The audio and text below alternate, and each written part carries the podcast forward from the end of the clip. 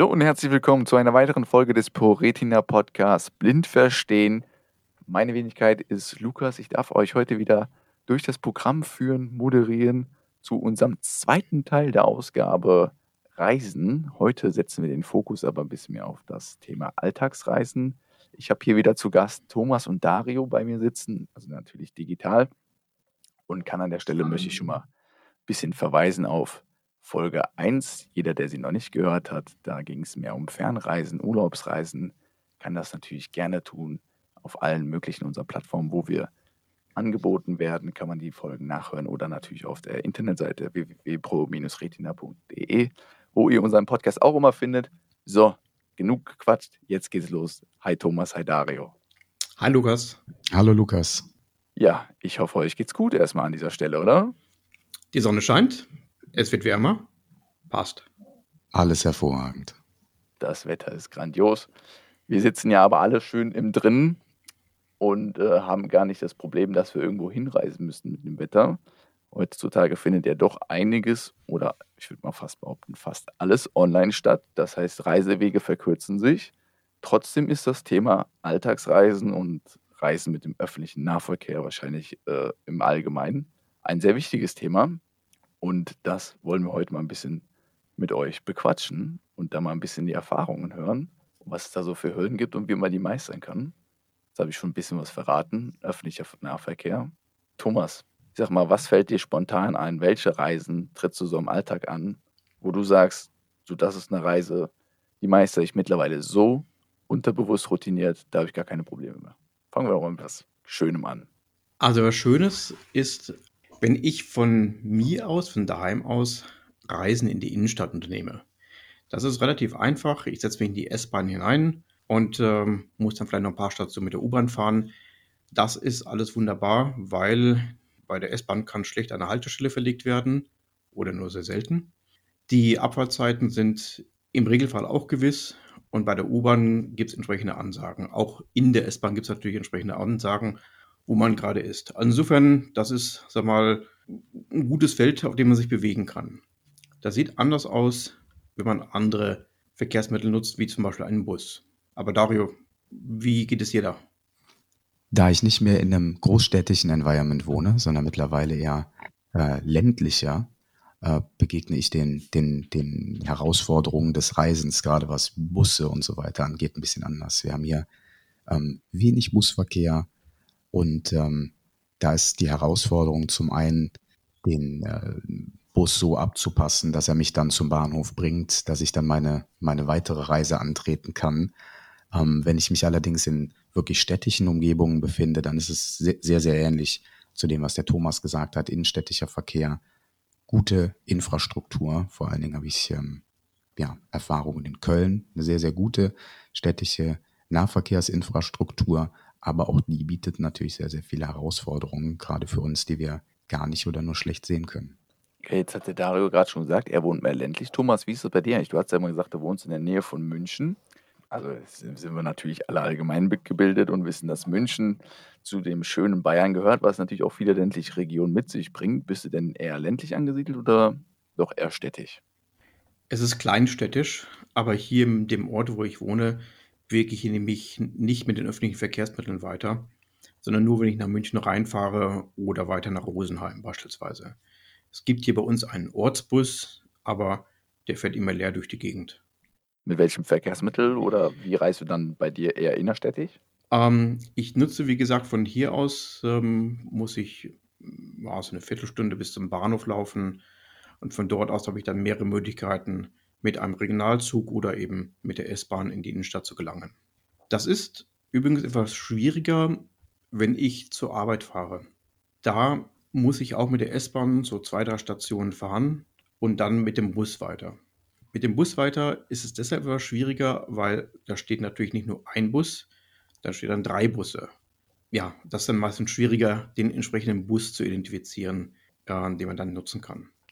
Das heißt, ähm, ich kann es mir nicht gut vorstellen. Ich äh, bin selber nicht betroffen, aber ich sag mal, wenn ich mich jetzt in die Lage reinversetzen müsste, quasi blind in den Bus einzusteigen, gerade an so großen Busbahnhöfen in Städten kennt man ja oft.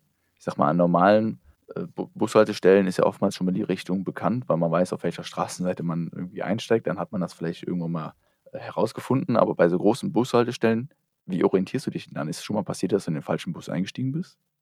Es ist unabhängig, ob es ein, eine große Bushaltestelle ist oder eine kleinere. Wenn ich beispielsweise von meinem Unternehmen aus nach Hause fahren möchte mit öffentlichen Nahverkehrsmitteln, dann kommen zur, ja, zu einem bestimmten Zeitpunkt fast alle Busse an. Das heißt, es sind so vier, fünf Busse, ähm, die alle in demselben Zeitfenster ankommen. Und da fällt es mir besonders schwer, den entsprechenden Bus zu identifizieren. Das heißt, teilweise muss ich dann eben von Bus zu Bus laufen und fragen, ist das die Nummer so und so? Und äh, ja, dann, wie soll ich sagen, erlebt man auch eine gewisse Frustration bei den Busfahrern, die sagen, steht doch oben dran. Ja, aber äh, das kann ich halt nicht lesen. Oder häufig höre ich, oder ich sehe es, höre es halt nicht, ich sehe es oder ich ahne ein Nicken ähm, oder auch ein Kopfschütteln. Ein paar Mal ist es mir wirklich schon vorgekommen, dass ich tatsächlich in den falschen Bus eingestiegen bin. Und äh, in der Annahme, dass es eben der richtige wäre, ja, nach ein paar Metern stelle ich dann fest, ob der Bus dann rechts oder links abbiegt. Und dann hat sich meine Heimreise um eine halbe Stunde, manchmal auch etwas länger dann verzögert. Das war dann weniger angenehm. Das kann ich mir vorstellen. Ich kenne das nur aus der Zeitung von meiner Mutter. Die hat auch, die hat aber noch, einen, äh, auch noch einen Seerest. Auch vielleicht an der Stelle können wir das nochmal sagen für die Hörer, die die Folge 1 dann nicht gehört haben und euch beide vielleicht noch nicht kennen. Dario, du bist ja vollblind und äh, Thomas hat noch einen, einen, leichten Sehrest. Meine Mutter hat auch noch einen leichten Sehrest und hat mir dann irgendwann mal erzählt, dass sie auch sagte, dass, äh, dieses Thema in den Bus einzusteigen und dann nachzufragen, Entschuldigung, ist das die Linie, wie auch immer, die dann durchnummeriert sind, in die und die Richtung und dann der Busfahrer natürlich ganz äh, patzig gesagt, ja, der steht ja oben drauf. Und sie hat dann halt äh, zu dem Zeitpunkt ihr Blindenabzeichen, also dieses, diese kleine Marke nur, nicht das volle Abzeichen, nur diese kleine Marke gezeigt und darauf erwiesen hat gesagt, ja, ich würde sagen, ich sehe das nicht. Und dann war aber auch in dem Moment, hat sie gesagt, war es schön zu äh, merken, wie die, wie, wie, wie quasi das die entgegengebrachte Reaktion dann auch wieder umswitcht und die Leute dann halt nett wurden und äh, ihr sogar auch geholfen haben, dann quasi den richtigen Bus zu finden. Mhm. Das ist natürlich auch ein tolles Erlebnis. Wie hast, wie hast du dir sonst oder wie, wie hilfst du dir sonst in solchen Situationen weiter, Thomas? Gibt es dafür irgendwelche, hast du irgendwelche Lösungsansätze schon gefunden? Ich versuche noch für mich bestimmte Algorithmen herauszufinden, äh, was die Busreihenfolge anbetrifft, aber das funktioniert nicht. Ähm, ich versuche Personen zu identifizieren, die in die gleiche Richtung fahren. Das ist natürlich nicht immer gegeben, weil jeder hat andere Arbeitszeiten. Aber ich weiß, bei uns gibt es einen Bus, wo sehr, sehr viele einsteigen. Dann weiß ich, das ist die Nummer so und so. Ähm, die brauche ich jetzt nicht. Und dann bleiben nur noch wenige Busse übrig. Also insofern, man kann da schon gewisse Strategien entwickeln. Dario, wie machst du das? Hast du dafür, kennst du, kennst du dieselbe Situation? Ist das bei dir anders? Bei dir genauso?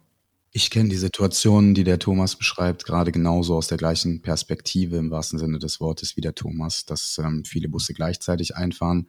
Bei mir ist es halt die akustische Wahrnehmung der, des Verkehrs, der da stattfindet. Ich fahre grundsätzlich sehr wenig Bus und ich muss sagen, Gott sei Dank. Deswegen muss ich mich dieser wirklich sehr, sehr schwer lösbaren Herausforderung selten stellen. Aber wenn ich dann in so äh, eine Situation komme, ist es genauso, wie der Thomas beschrieben hat. Man steht da, es kommen mehrere Busse, man weiß nicht, welcher jetzt der richtige ist. Ich behelfe mir da ganz einfach, indem ich ähm, jemanden frage. Kein Assistent oder kein Hilfsmittel ist besser als der, als der, als der Mensch, der in deiner Umgebung steht. Und da ich mit Langstock laufe und wie soll ich sagen, sehr offen und freundlich auf Menschen zugehe, habe ich da auch noch keine negativen Erfahrungen gemacht in Bezug auf Hilfestellung.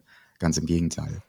Das wäre jetzt meine nächste Frage, nämlich wie ihr euch dann fortbewegt. Ob ihr immer den Stock damit dabei habt, wenn ihr euch zum Beispiel auf die Alltagsreisen begebt oder ähm, sagen wir, auf den Weg zum Bus. Und ich habe mal was gehört von so taktilen Leitlinien. Die gibt es, glaube ich, auch an Bushaltestellen. Bringen die was in der Situation? Ich selber als, äh, als sehender Mensch, ich, ich äh, habe nur mal gehört, dass es die gibt.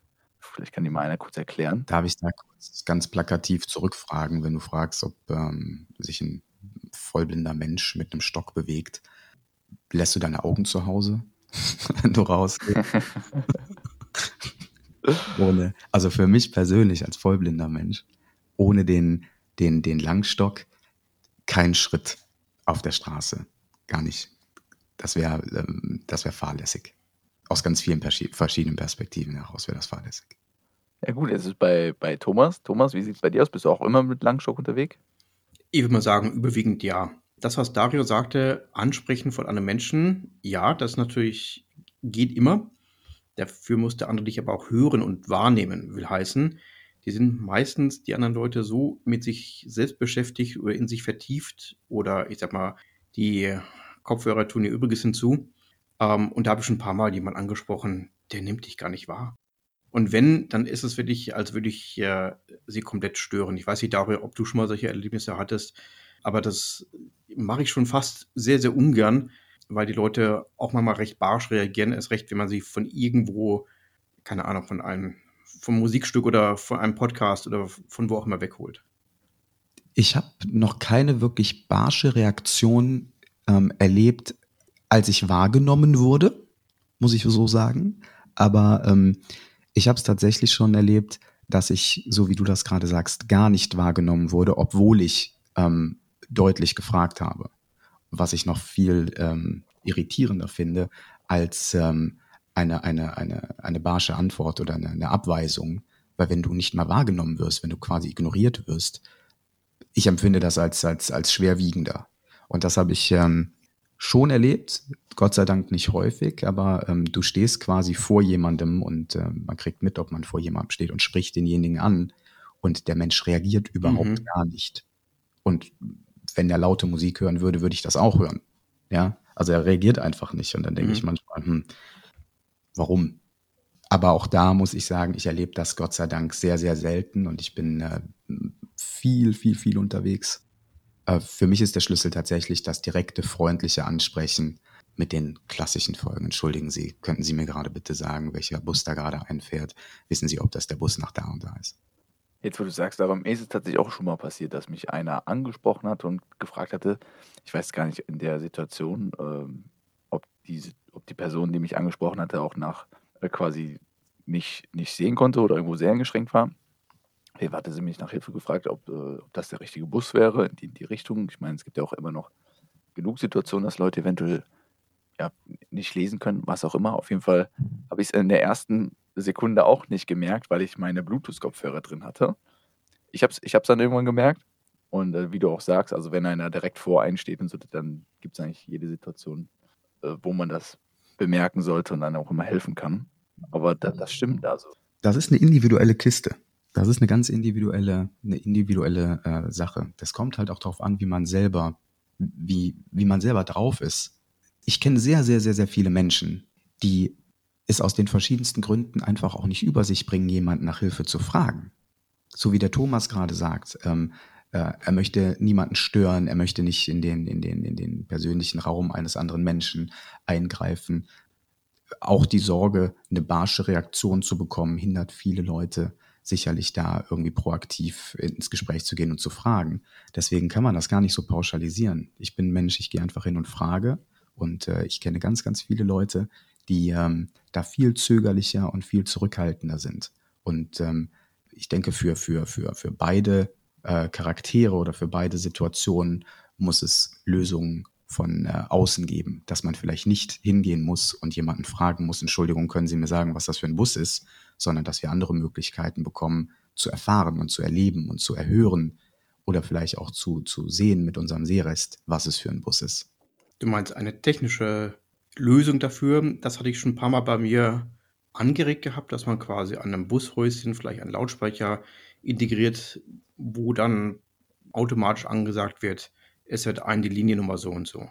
Ich habe das angeregt mm, und das wird auch dankbar aufgenommen, aber umgesetzt wird trotzdem nichts. Hm. Ich kenne diese, diese, diese technischen Lösungen zum Beispiel aus Köln. Da gibt es so Informationssäulen. Äh, man drückt auf den Knopf und kriegt die Information, welche, äh, welche Straßenbahn als nächstes einfährt. Ich stelle mir da wirklich die Frage, und das ist auch was, wo wir auch in der, in der ProRetina mit unserem ähm, Arbeitskreis Mobilität sehr, sehr engagiert sind an der Stelle, warum der infrastrukturelle Aufbau für genau diese relativ einfachen technischen Möglichkeiten, einfach weil es sie schon gibt, weil sie nicht erst neu erfunden werden müssen, warum die, die, die Umsetzung der Installation nicht sogar verpflichtend ist, auch in der, in der, in der, in der Frage der Nachrüstung. Das sind Themen, wo ich mir die Frage stelle, hey, man könnte es einfacher machen für uns.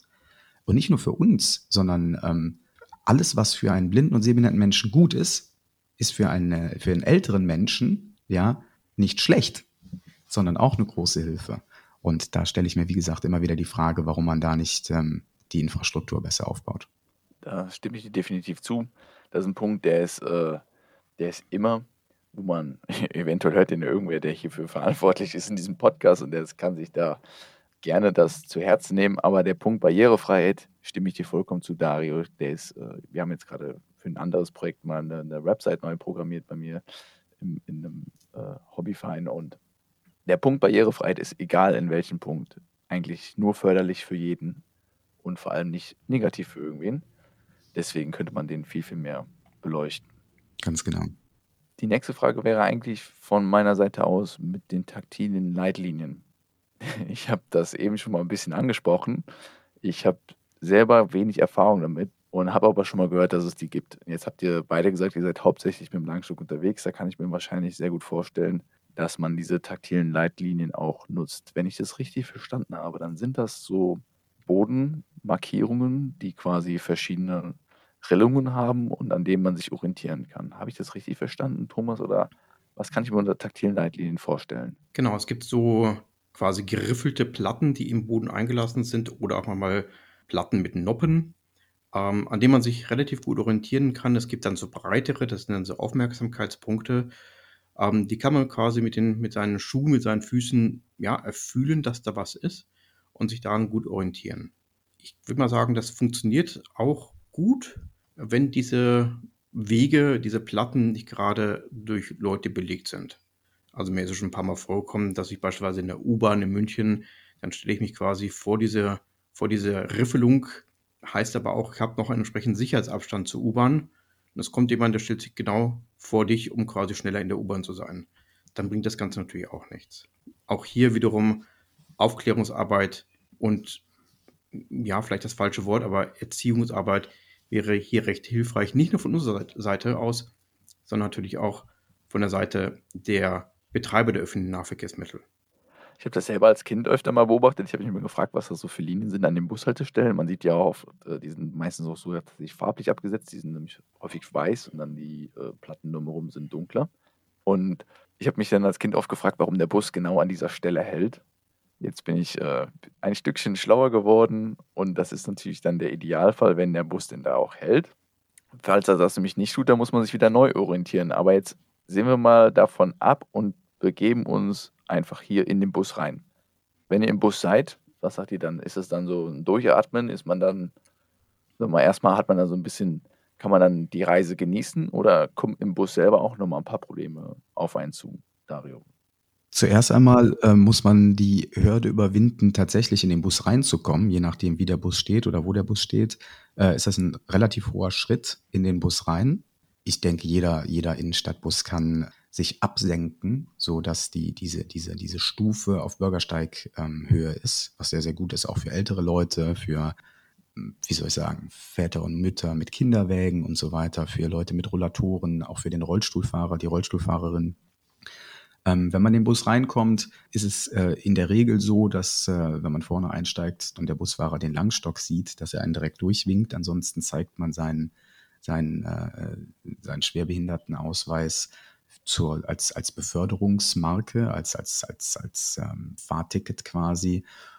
Wenn man dann im Bus drin ist, dann ist die Frage, wo ist der nächste freie Platz? In der Regel ist es so, dass direkt links die ähm, Plätze beim Busfahrer, also hinter dem Busfahrer oder äh, links oder rechts hinter dem Busfahrer oder wenn man in der Mitte des Busses einsteigt, links und rechts davon Plätze sind für Menschen mit gewissen Bedarfen entweder für ältere Leute oder für Leute, also für, für, für Kinderwagen, Kinderwägen in dem Fall, oder halt auch tatsächlich für Menschen mit Schwerbehinderungen.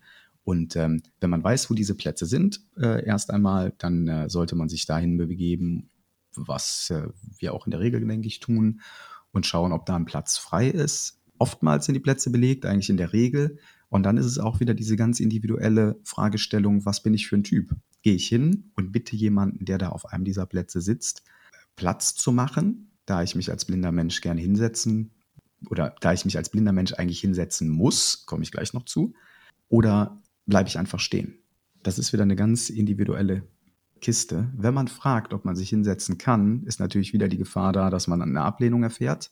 Oftmals ist es so, und das erlebe ich tatsächlich auch relativ häufig, dass Menschen aufstehen und Platz machen. Ja, wobei das auch nicht die, die Regel ist. Ansonsten bleibt man stehen. Und das Stehenbleiben ist tatsächlich eine Schwierigkeit als blinder oder sehbehinderter Mensch in einem Bus. Wenn der Bus bremst und man verliert seinen Halt, sieht man nicht, wo man sich wieder halten kann. Und das ist nicht banal. Das kann wirklich lebensgefährlich werden. Deswegen ist die Notwendigkeit eines Sitzplatzes für einen blinden oder sehbehinderten Menschen doch sehr, sehr hoch. Nochmal, wenn der Bus bremst, man verliert seinen aktuellen Halt, man kann sich, man sieht nicht, wo man sich festhalten kann. Und da können wirklich ganz, ganz, ganz böse Unfälle passieren. Das kann ich, äh, also ich denke, das können tatsächlich einige Leute nachempfinden. Also selbst als sehende Person, ein Bus fährt er dann doch oft sehr holprig. Und wenn ich mir jetzt vorstelle, was, was man als Kind bestimmt schon mal ausprobiert habe, also ich habe es auf jeden Fall schon mal ausprobiert, die Augen zuzumachen bei einer Busfahrt, das ist ein richtiges Sportprogramm, was man da durchmachen muss, um nicht durch die Gegend geschleudert zu werden. Also dass das gefährlich ist, kann ich mir sehr, sehr gut vorstellen. Auf jeden Fall an der Stelle hier, wenn man das hört. Ich wusste es selber jetzt an der, wusste ich auch nicht, dass die Plätze in den Zonen eigentlich für Leute mit Einschränkungen äh, vorgesehen sind. Also natürlich da, wo, wo Schilder stehen, ist klar. Aber das ist auch sehr gut. Haben wir hier auf jeden Fall wieder was, was wir kundtun können und womit wir die Leute ein bisschen aufmerksam machen können, dass man das vielleicht mit ein bisschen Sensibilität in Zukunft verbessert. Dario, ähm, ich glaube, die Sitzplätze hinter dem Bus oder in der ersten Reihe sozusagen sind nicht als Behindertenplätze ausgewiesen. Nee, aber sind nicht aus, nee, auch was du gerade gesagt hast, äh, ähm, Lukas, nicht, dass das falsch verstanden wird. Es gibt dezidiert ausgewiesene Plätze für Kinderwägen, schwerbehinderte, äh, ältere Menschen. Ja, die Logik, der gesunde Menschenverstand, der eigentlich die Regel unseres äh, Zusammenseins genau. äh, sein sollte. Ja, ich nenne diese Regel immer die Formel immer GMV, gesunde Menschenverstand, gesunder Menschenverstand. Wenn ich, wenn, wenn ich, als ich noch sehen konnte, mitbekommen habe, dass jemand Älteres oder jemand, der offensichtlich eine, eine, eine Behinderung hatte, in den Bus eingestiegen ist oder in die Bahn eingestiegen ist, dann bin ich aufgestanden. Das ist für mich ist das eine Selbstverständlichkeit gewesen. Und gerade die Sitze, die direkt, wenn man in den Bus einsteigt vorne, die ersten Sitze, für mich ist das selbstverständlich, dass diese Plätze für Menschen freigemacht werden sollten, die eine Schwierigkeit haben, sich weiter durch den Bus zu bewegen und Gefahr laufen, dass wenn der Bus anfährt, dass da Unfälle passieren können. Also die Plätze hinter dem Busfahrer habe ich schon oftmals mitbekommen, sind häufig auch von Senioren belegt. Und ich hatte bisher aber immer angenommen, dass es aus der Neugier heraus bestand, weil man da auch die, die beste Überblick hat, den besten Überblick über die Fahrt. Aber Dario vollkommen richtig, also der normale Menschenverstand. Darauf sollten wir uns konzentrieren. Thomas, du hast selber auch mal gesagt, jetzt schon im Vorhinein, dass es problematisch wird, auch beim Sitzplatz finden. Du sagtest mir, du erkennst nicht so häufig den Unterschied, ob der jetzt eine Person also sitzt oder nicht, gerade auch wenn es dunkel ist. Stress beginnt im Bus nicht weniger zu werden. Das heißt also, zum einen, man sieht nicht, ob jemand gerade aussteigt, wenn man einsteigen möchte. Ähm, das ist das eine. Das zweite ist, im Bus angekommen, ich sehe nicht direkt, ob ein Sitzplatz frei ist oder nicht, weil der Bus ist dunkel, also insbesondere in den Abendstunden. Die Personen sind dunkel gekleidet und die Sitze sind dunkel. Also das heißt also auch keine ausreichende Beleuchtung innerhalb des Busses. Und ja, ich sage es, wie es ist, da kam es schon ab und zu mal zu Situationen, die ich für mich sehr, sehr peinlich fand, weil ich mich beinahe auf einen Schuss draufgesetzt hätte. Was natürlich nicht beabsichtigt war, ähm, und äh, ja, wie soll ich sagen, halt, äh, das ist sehr, sehr peinlich, fand ich. Das gleiche ist auch, wenn der scheinbar freie Platz dann mit einer Handtasche oder Einkaufstaschen belegt ist, was ja auch häufig vorkommt, dann ist natürlich auch nicht angenehm, beziehungsweise die Person nur mit vollen Murren quasi dann die Tasche wegnimmt. Ja, das, deshalb stehe ich lieber, da, das hattest du ja gerade schon gesagt gehabt, einfach um nicht ähm, in solche peinlichen Situationen zu geraten. Ich halte mich natürlich irgendwo fest, das ist klar. Mache ich aber äußerst ungern in einem öffentlichen Nahverkehrsmittel. Stichwort Hygiene. Das ist dann wiederum eine Gefahr, was Daria schon angekündigt hatte oder gesagt hatte, wenn der Bus schnell anfährt oder bremsen muss oder in eine Kurve hineinfährt, dann läuft man natürlich Gefahr zu stürzen und sich zu verletzen. Das heißt, so ganz stressfrei reisen beim Bus ist jetzt, äh, haben wir schon festgestellt, nicht so der Fall. Was mir jetzt noch die Frage stellen würde, ist, woher könntet ihr denn erfahren, an welcher Station, also an welcher Station sich der Bus jetzt gerade befindet? Ich meine, ich, man kennt das häufig. Im Bus gibt es Ansagen, meines Wissens nach zumindest. Ich bin jetzt auch nicht der große Alltagsbusfahrer, muss ich zugeben, aber aus meinem Kenntnisstand gibt es zumindest Busse, wo es angesagt wird, aber ich weiß auch genauso gut noch aus meiner Erfahrung heraus, dass die sehr, sehr oft defekt waren oder einfach nicht angesagt wurde oder auch, was auch ein häufiger Fall ist, äh, die Stimme sehr unverständlich ist. Wie helft ihr euch denn da weiter? Also hier hat sich die Situation, finde ich, erheblich verbessert. Ähm, es gibt dort klare und deutliche Ansagen, meistens mit einem Signal vorweg, also mit einem akustischen Signal vorweg. Das funktioniert im Regelfall recht gut. Ähm, was man auch noch machen kann, ist sich einfach die Anzahl der Stationen merken. Ich muss an der Haltestelle Nummer 8 aussteigen. Ähm, und auch hier wiederum, man kann den Busfahrer auch informieren, bitte sag mir kurz Bescheid, wenn wir dort und dort angekommen sind. Und dann gibt er einem auch ein Zeichen. Das ist natürlich super. Wenn man jetzt aus dem Bus wieder aussteigt, dann ähm, wird wahrscheinlich die nächste oder der nächste Abschnitt einer sogenannten Alltagsreise wieder zu Fuß absolviert. So ein Hindernis, was ich mir vorstellen kann, was ja doch auch sehr gefährlich sein kann, sind Ampeln oder Fußgängerüberwege. Dario, also wie, wie würdest du das einschätzen? Meidet man die als Person mit Seheinschränkungen? Versucht man die so weitestgehend zu vermeiden oder wie, wie meisterst du sowas? Wenn du dich grundsätzlich auf der ähm, auf der uh, auf uh, the bright side of life bewegst, ja, dann kannst du sicherlich Ampeln und Fußgängerwege über vermeiden, ja, aber äh, das Vermeiden von Ampeln und Fußgängerwegen ist im wahrsten Sinne des Wortes nicht zielführend, wenn man von A nach B möchte. Du musst über Fußgängerübergänge, du musst über Ampeln. Äh, gerade diese beiden Themen zu meiden, wäre äh, sehr unclever. Wenn du dich tatsächlich in der Region, in der du dich bewegst, nicht auskennst, ist das eine ganz andere Herausforderungssituation als in äh, bekannten Gegenden, wo du weißt, wo die Fußgängerüberwege und Ampeln sind. Ähm, äh, es gibt verschiedenste Navigationsmöglichkeiten, gerade auch für äh, blinde und sehbehinderte Menschen, auch mittlerweile im taktilen Bereich, die es äh, uns ermöglichen, viel einfacher, sicherer, entspannter ans Ziel zu kommen. Navigationssysteme in Smartphones, die uns per Akustik ansagen, wann wir wo abbiegen müssen, Komma aber. Es gibt keine Information, wo Fußgänger und Ampelüberwege sind, beziehungsweise Fußgängerüberwege und Ampeln sind. Ähm, die Technologie stoppt da nicht und entwickelt sich immer weiter, Gott sei Dank. Und äh, in äh, ziemlich absehbarer Zeit wird es so sein, dass auch ähm, genau diese Hürden, Möglichkeiten, eine Straße zu überqueren, mit in diese Navigationsinformation einfließen und wir dadurch dann eine viel, viel größere ähm, Sicherheit, auch nicht nur ein objektives, eine objektive Sicherheit, sondern auch ein subjektiv höheres Sicherheitsempfinden haben werden, uns im öffentlichen Straßenverkehr zu bewegen.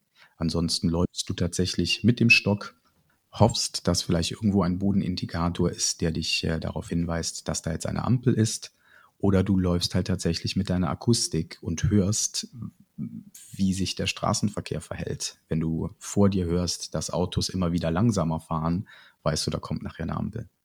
Aus dem Hier und Jetzt heraus, wo, wo wir quasi noch nicht auf die glorreiche Technik bauen können, in, in jedem Maße, wie, so, wie du es gerade beschrieben hast.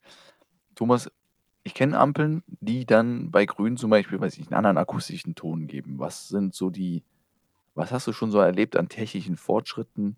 Oder was war so das Hilfreichste vielleicht an technischen Fortschritten, die du an Ampeln oder Fußgängerüberwegen schon mal miterleben durftest? Also das mit dem akustischen Signal ist äußerst hilfreich, wenn es funktioniert. Ich ähm, sehe auch das Thema Ampeln nicht als das größte Problem an. Viel größer sehe ich Probleme an im Bereich von Betonpoller, die irgendwo stehen, weil da keine Autos parken sollen oder fahren sollen. Ähm, die haben ja meistens auch eine ja, also Kniehöhe und da kann es recht schmerzhaft sein.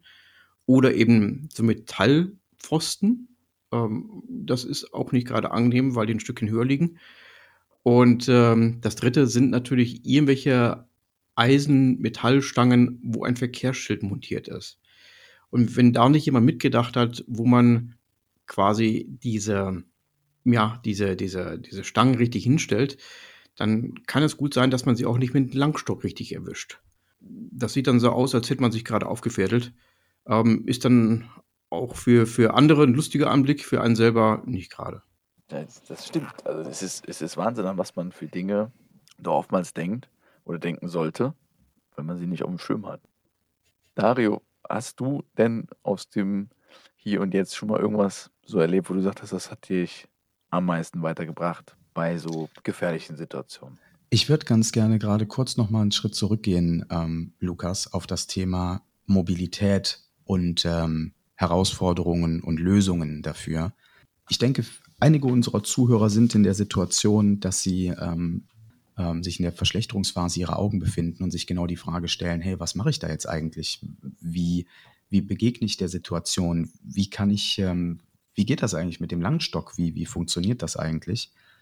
Die Grundvoraussetzung für jemanden, der so schlecht sieht, dass er sich nicht mehr sicher fühlt im öffentlichen Straßenverkehr, ist tatsächlich ein Rehabilitations- und Mobilitätstraining, Orientierungs- und Mobilitätstraining, Entschuldigung, ein O&M-Training, Dafür gibt es speziell ausgebildete Mobilitätstrainer, die diese Langstocktrainings anbieten, auch gerade für Betroffene von RP, ähm, von Retina Retinitis pigmentosa Erkrankungen, die sobald es dämmert vielleicht nicht mehr so gut sehen können und so Unsicherheiten erleben, ist ein Langstocktraining tatsächlich eine riesengroße Hilfe der, der selbstbestimmten Mobilität.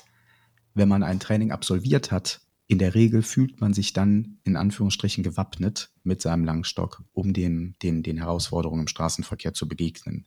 Und wenn man Routine entwickelt im Umgang mit dem Langstock, dann sind diese klassischen Herausforderungen wie Pöller, wie Straßenschilder, die tatsächlich am Boden befestigt sind, zu überwinden. Sagen wir mal so, diese Barrieren sind zu überwinden. Problematisch wird es ab ähm, Hüft- oder Kopfhöhe. Da sind äh, große Gefahren oder da gibt es große Gefahrenpotenziale, wobei es allerdings auch Hilfsmittel gibt, die dieses Gefahrenpotenzial minimieren. Also ich kann hier an der Stelle nur noch mal sagen, wenn da jemand äh, Fragen hat, was O&M-Trainings angeht, könnt ihr euch gerne an uns wenden. Definitiv und auch an der Stelle wahrscheinlich auch sehr hilfreich.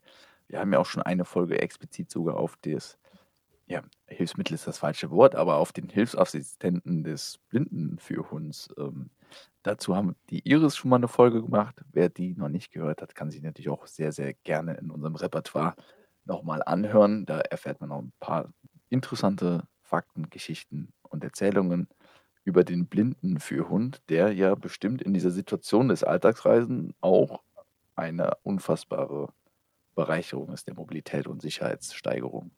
In jedem Fall. Jetzt haben wir so ein bisschen natürlich die alltäglichen Sachen ja, ich würde mal sagen, abgearbeitet, also so Arbeitswege, viel mit Bus und sowas.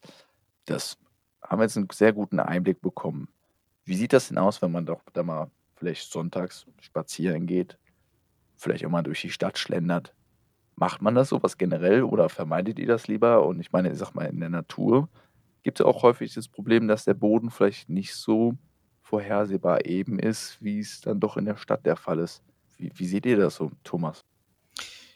Ich gehe, wenn ich unterwegs bin, also in der Stadt beispielsweise, bin ich meist mit meiner Frau unterwegs und fühle mich da auch sehr sicher. Ich bin selten alleine unterwegs, deshalb kann ich da wenig dazu sagen. Ich kenne aber auch Paare, wo er blind ist oder eine Sehbehinderung hat, der hat, trotzdem er von seiner Frau quasi ja geleitet wird, hat er immer noch in der anderen Hand äh, seinen Langstock, um sich eben zu markieren. Ich hielt dies am Anfang etwas für übertrieben, muss aber sagen, es hat einen gewissen Charme, ähm, weil die Leute nehmen es dann doch wahr und reagieren dann doch etwas vorsichtiger. Was das Laufen anbetrifft, also ich wandere beispielsweise recht gerne, da ist es so, ähm, dass ich meiner Frau immer sage, dass sie eine relativ kontrastreiche Jacke anziehen soll, also wenn wir beispielsweise irgendwo in den Bergen unterwegs sind. Und dann kann ich halt sehen, wo sie entlang geht, welchen Schritt sie gemacht hat. Sie weist mich auch darauf hin, ob da jetzt gerade eine Wurzel ist oder ein großer Stein. Und das funktioniert so recht gut. Mit dem Langstock alleine würde ich da auf keinen Fall laufen. Darüber, wie sieht das bei dir aus? Bist du gerne noch in der Natur unterwegs? Spazierst du durch die Wälder? Tatsächlich mitten in der Natur. Wir wohnen quasi auf dem, auf dem Weinberg, wenn man so will. Also um uns herum ist ganz, ganz viel Natur. Und ähm, du hast eben auch die Frage des Bummelns gestellt, des, des, des Schlenderns, des Spazierengehens. Da das von A nach B kommen für einen blinden Menschen immer mit Aufwand verbunden ist und immer mit sehr viel Konzentration äh, verbunden ist und natürlich auch mit Gefahren, denen man begegnet und äh, die man irgendwie umschiffen muss, ist das Spazierengehen, das klassische alleine Spazierengehen, nicht so gegeben oder war bis vor kurzem nicht so gegeben. Ich bin früher sehr viel, wenn ich, äh, wenn ich, wie soll ich sagen, wenn ich Gedanken im Kopf hatte, habe ich mir diese Gedanken tatsächlich äh, abgelaufen. Ich bin rausgegangen und habe, äh, bin viel spazieren gegangen und habe so meine Gedanken gesammelt. Das habe ich jahrelang nicht machen können. Mittlerweile äh, geht das wieder durch Hilfstechnologien.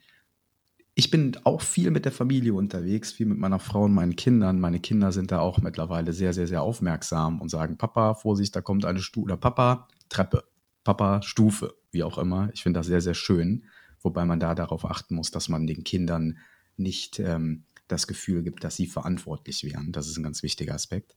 Das Bummeln gehen, Spazieren gehen in dem Innenstadtbereich gibt es für mich eigentlich nicht. Also das ist nicht, das ist nicht mein Ding. Aber hier in der Natur rausgehen. Wir haben, keine Ahnung, wir haben es vielleicht 200 Meter bis zum wirklich oder nicht mal 150 Meter bis in sehr, sehr großen Wald. Und äh, da gehe ich auch Land spazieren, auch mit dem Stock und mit äh, Hilfsmitteln und komme da auch sehr gut zurecht und bin sehr froh, dass das wieder machbar ist, weil das ging lange, lange Jahre nicht.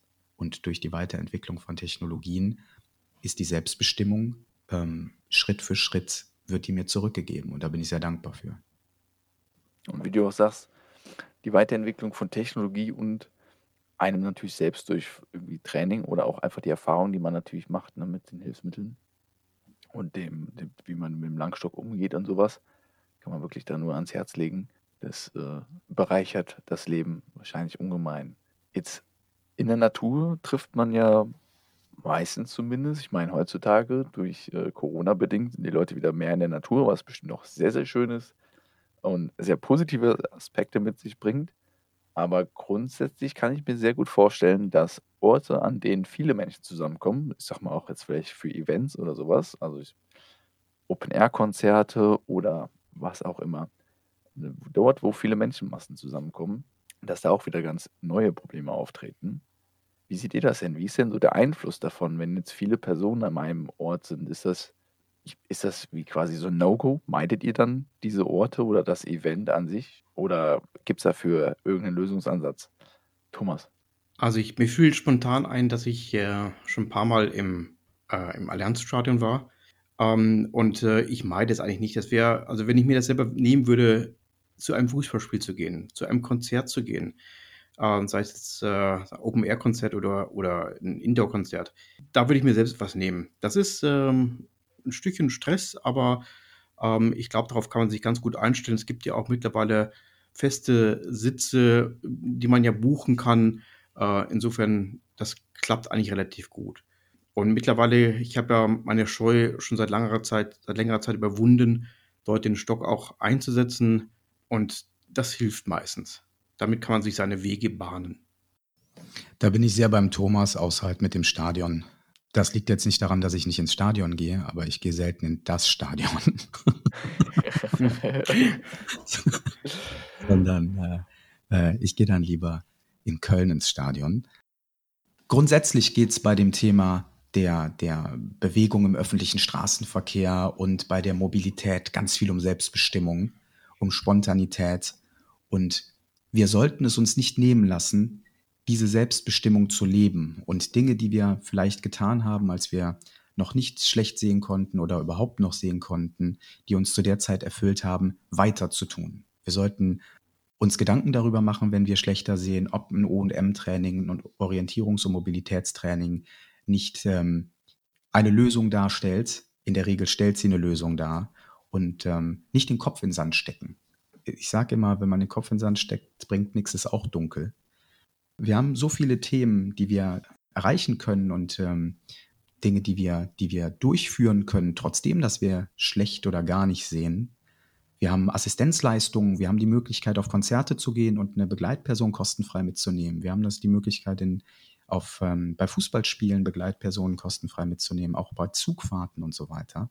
ich denke, einfach machen ist an der Stelle die richtige Devise und Dinge ausprobieren und äh, Schritt für Schritt sich äh, unter Umständen wieder zurück in die Selbstbestimmung und in die spontane Mobilität bewegen. Und ich sage bewusst nicht kämpfen, weil es muss kein Kampf sein, sondern es kann auch einfach ein, ein positiv begleiteter Prozess sein, ähm, sich wieder frei zu machen. Selbstbestimmung, was auch ein Stück weit Selbstvertrauen stärkt, wenn man anfängt, auch durch Hilfstechnologien, die es nun mal gibt, die man, die man erfragen kann, die man auch bei uns in der ProRetina über unseren AK-Hilfsmittel erfragen kann, sich sein, sein Weg in die Selbstbestimmung und auch in die, in der, gerade das Thema Reisen, in die Möglichkeit des Wiederreisens zurückzuholen. Und ähm, da sollte man einfach am Ball bleiben.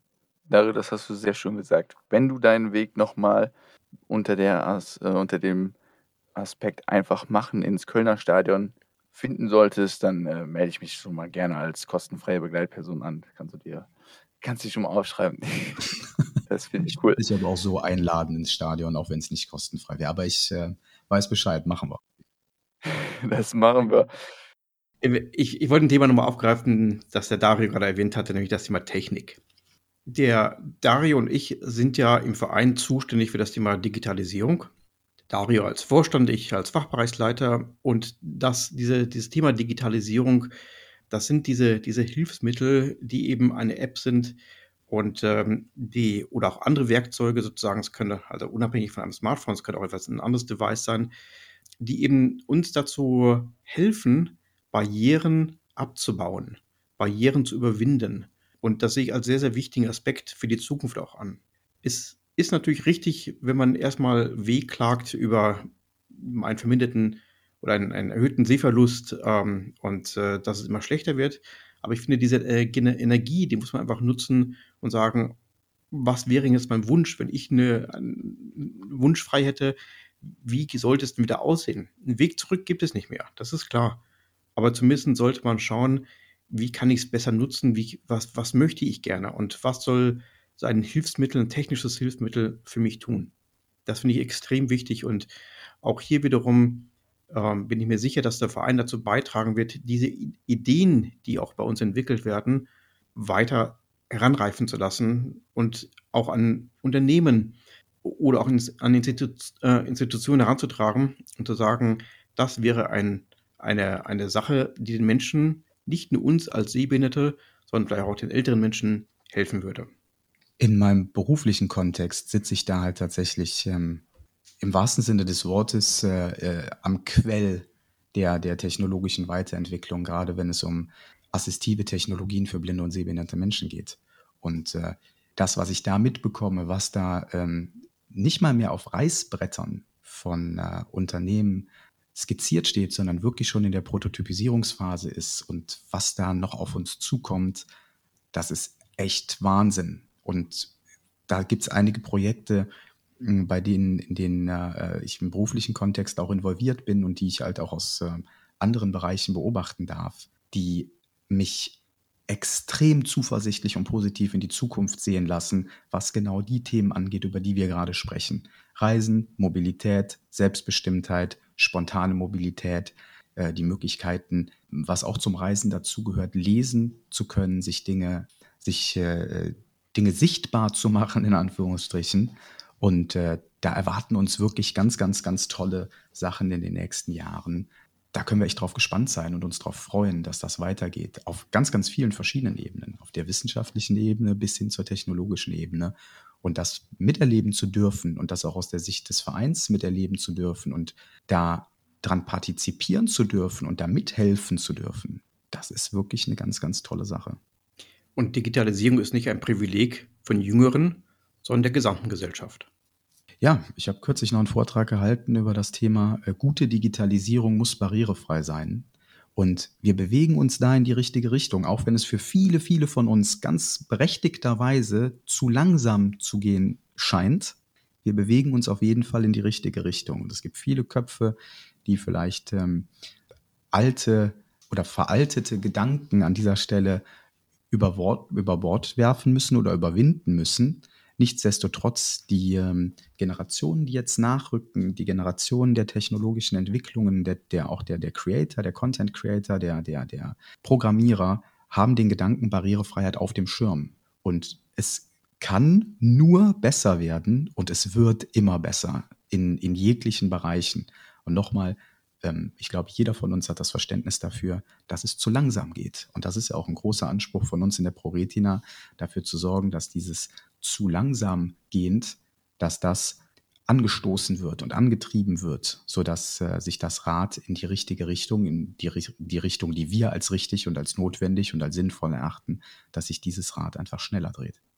Ich denke, auch dazu können wir hier bestimmt den Hörern schon mal ein, äh, ein vages Versprechen geben. Dazu wird es auch eine weitere intensive Folge geben. Bevor wir hier noch weiter vom Thema Alltagsreisen abschweifen, habe ich noch eine Frage für euch abschließend. Wir hatten eben schon das Thema Köln und München, doch mir stellt sich eher die allgemeinere Frage, gibt es für euch oder habt ihr eine, vielleicht auch mehrere Städte, Orte erlebt, an denen ihr sagt, dort bin ich nicht zu Hause, aber ich habe mich trotzdem relativ schnell und einfach zurechtfinden können. Dort ist das Thema Barrierefreiheit schon ziemlich groß geschrieben. Thomas, hast du da einen Favoriten? Also Köln wäre es definitiv nicht. Ähm, das, das, kann ich sagen. Also ich bin ja nicht Münchner, wie man ja deutlich hört. Und ich habe mich in München relativ gut zurechtgefunden. Es war in einer Logik aufgebaut, die ich für nachvollziehbar hielt. Insofern kam ich damit sehr gut zurecht. Ich äh, könnte jetzt nicht spontan antworten, wie es, äh, ob ich sehr, relativ gute äh, oder besonders gute Erlebnisse gemacht habe in, in anderen Städten. Mir fehlt jetzt spontan nichts ein, auch wenn ich mir von Norden bis Süden einige Städte durch den Kopf gehen lasse. Aber da ist keines, wo ich sagen würde, das würde für mich als Blaupause dienen. Und äh, andersrum gefragt, ist es natürlich auch möglich, hier, ihr könnt natürlich auch mehr sagen, ja, welche Städte besonders negativ sind. Wir können natürlich auch hier mal sagen, so, äh, da muss man besonders aufpassen oder sich besonders vielleicht Hilfe holen zu orientieren positive Städte sind, äh, und das ist tatsächlich auch ein, eine Vorzeigestadt, City of the Blinds, ist New York. New York ist ähm, sehr, sehr, sehr gut als blinder Mensch zu, zu erleben und zu leben. Könnte man ein Stück weit als Blaupause nehmen.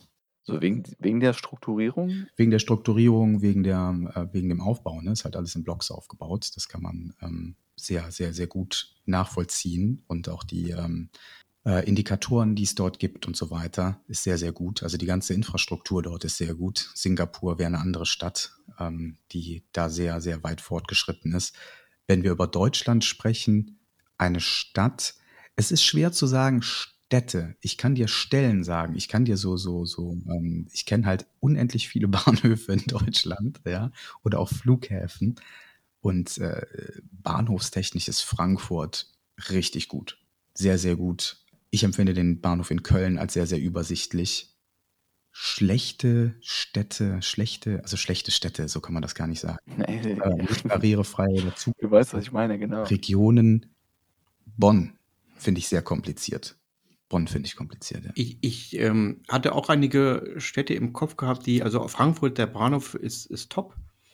Ähm, aber es sind ja immer Bahnhöfe im Umbau. Also beispielsweise der Bahnhof in München ist, hat jetzt auch nicht die beste Qualität, ähm, aber er wird auch gerade umgebaut. Bonn wird ja auch schon seit gefühlt 25 Jahren umgebaut. Aber du siehst an dem Beispiel übrigens äh, Dario der Kosmopolit, New York, Singapur, ich, der Mann aus den Bergen. Ähm, insofern, aber wie gesagt, ich sehe es wie Dario halt, es gibt so ein paar Highlights, äh, aber so richtig als, als äh, die Vorzeigestadt innerhalb von Deutschland würde mir spontan leider nichts einfallen. Weil Marburg. Marburg, da war ich noch nicht. Das kann ich nicht sagen. Vorzeigestadt in Deutschland mhm. für, für, für ne, wegen der Blister und so weiter. Also wenn man wirklich von einer ausgewiesenen Vorzeigestadt spricht, dann muss man eigentlich Marburg nennen. Also die ganze Infrastruktur in Marburg ist halt auf blinde und sehbehinderte Menschen ausgerichtet oder stark, was man schon merkt, wenn man in eine, in eine, in eine Gastronomie geht und kriegt äh, direkt eine Punktschrift-Speisekarte auf den Tisch gelegt. Marburg ist, glaube ich, ausgewiesene Blindenstadt aber ansonsten, meine Güte, ich meine, wir haben, nicht zuletzt durch das O&M-Training kriegen wir eigentlich vermittelt, uns überall zumindest so zurechtzufinden, dass wir, ähm, wie soll ich sagen, nicht in den Gully fallen, so plakativ, wie sich das gerade anhört. Es gibt halt wirklich richtig, richtig, richtig viel zu tun im infrastrukturellen Wandel bezüglich Zugänglichkeiten, Barrierefreiheiten, Bodenindikatoren, ähm, akustischen Ampelanlagen und so weiter. Da gibt es so viel zu tun, so unendlich viel zu tun, dass man manchmal wirklich denkt, man ähm, sieht den Wald vor lauter Bäumen nicht. Und ich glaube, auch da wieder kann unser Arbeitskreis Mobilität Lieder von singen und auch sehr, sehr viele Tipps geben, auch wie man, wenn äh, unsere Zuhörer den Bedarf haben, so wie der Thomas das vorhin gesagt hat, mit einer, mit einem, mit einer Infosäule oder mit einem, mit einem äh, blindentechnisch machbaren Fußgängerüberweg, eine Blindenampel, wo man sich dahin wendet, wie man da die Schritte geht zu seinem, zu seiner, in seiner Kommune. Es gibt viel zu tun, aber nur weil es so viel zu tun gibt, heißt es ja nicht, dass wir ähm, da aufgeben, sondern dann erst recht weitermachen. Das, ist, das sind, glaube ich, sehr schöne zusammenfassende Worte für unsere Podcast-Folge heute. Und das bringt mich auch dazu, euch wirklich hier einfach den Aufruf zu starten, wenn ihr Geschichten habt übers Alltagsreisen, über Situationen, die vielleicht nicht so gut gelaufen sind, aber auch natürlich auch sehr gerne über Situationen, wo ihr sagt, boah, da habe ich eine Lebensqualität dazu gewonnen, weil ich mir die und diese Lösung gesucht habe. Schreibt sie uns gerne per E-Mail an podcast.pro-retina.de. Des Weiteren könnt ihr natürlich auch schreiben, welche Städte euch besonders gefallen haben im Punkt Barrierefreiheit, welche vielleicht noch Nachholbedarf haben. Machen wir hier so einen kleinen Aufruf und bewerbt eure Städte, in denen ihr euch äh, wohlgefühlt habt. Dario, Thomas, vielen, vielen Dank, dass ihr hier wart. Ich denke, wir werden von euch beiden auf jeden Fall noch eine Folge zum Thema Technik und Hilfsmittel hören. Möchte aber hier auch zusammenfassen, das, was wir heute gesagt haben. Lasst euch nicht unterkriegen. Das Thema Alltagsreisen, was wahrscheinlich alle von uns, egal ob sehend oder nicht sehend oder mit Seheinschränkung, alle jeden Tag alltäglich betrifft. Macht euch keinen Kopf. Einfach machen. Schaut nach vorn sucht euch die Hilfsmittel. Dario, an der Stelle, ich gebe dir noch den Werbeblock frei. Sag, wo auf unserer Seite kann man sich sonst informieren? Wo im Netz hast du vielleicht erfolgreiche Tipps, wo man sich am, am besten verständigen kann? Vielleicht auch, wo man irgendwen kontaktieren kann aus unserem Verein. Und ich sage an der Stelle schon mal Tschüss, Dankeschön fürs Zuhören. Bis zum nächsten Mal. Ja, erstmal auch äh, äh dir, Lukas. Danke für die Moderation und Thomas. Es ist immer wieder, immer wieder toll, mit euch zweien ähm, zu podcasten. Ähm, www.pro-retina.de. Dort haben wir ähm, ganz, ganz viele Informationen, gerade auch über das Thema Mobilität durch unseren Arbeitskreis Mobilität. Äh, nicht zuletzt vertreten durch ein sehr, sehr engagiertes Mitglied von uns, Wolfgang Schweinfurt, wo ihr viele, viele Informationen über das Thema Mobilität bekommen könnt.